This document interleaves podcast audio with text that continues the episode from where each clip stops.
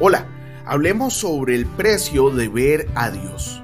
Hoy es 14 de julio y te saluda el pastor Carlos Ballestero. Como todos los días, yo le oro al Señor para que ponga en nosotros un corazón puro y su presencia nunca, nunca se aleje de nosotros.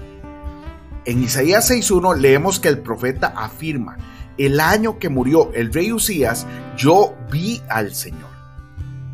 La historia de nuestra relación con Dios a menudo es la historia de la muerte de nuestros héroes.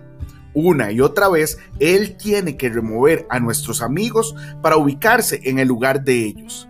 Y aquí es cuando desfallecemos, fallamos y nos desanimamos.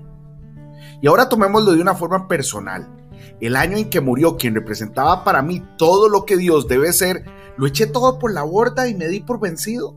Me enfermé me desanimé o hice lo mismo que Isaías y vi al Señor. Mi visión de Dios depende de la condición de mi carácter, el cual determina la revelación. Antes de que pueda decir yo vi al Señor, debe haber algo en mi carácter que sea semejante a Él. Mientras no haya nacido de nuevo y empezado realmente a ver el reino de Dios, solo veo desde la perspectiva de mis propios prejuicios necesito su intervención quirúrgica a través de todas las circunstancias externas y la purificación interior.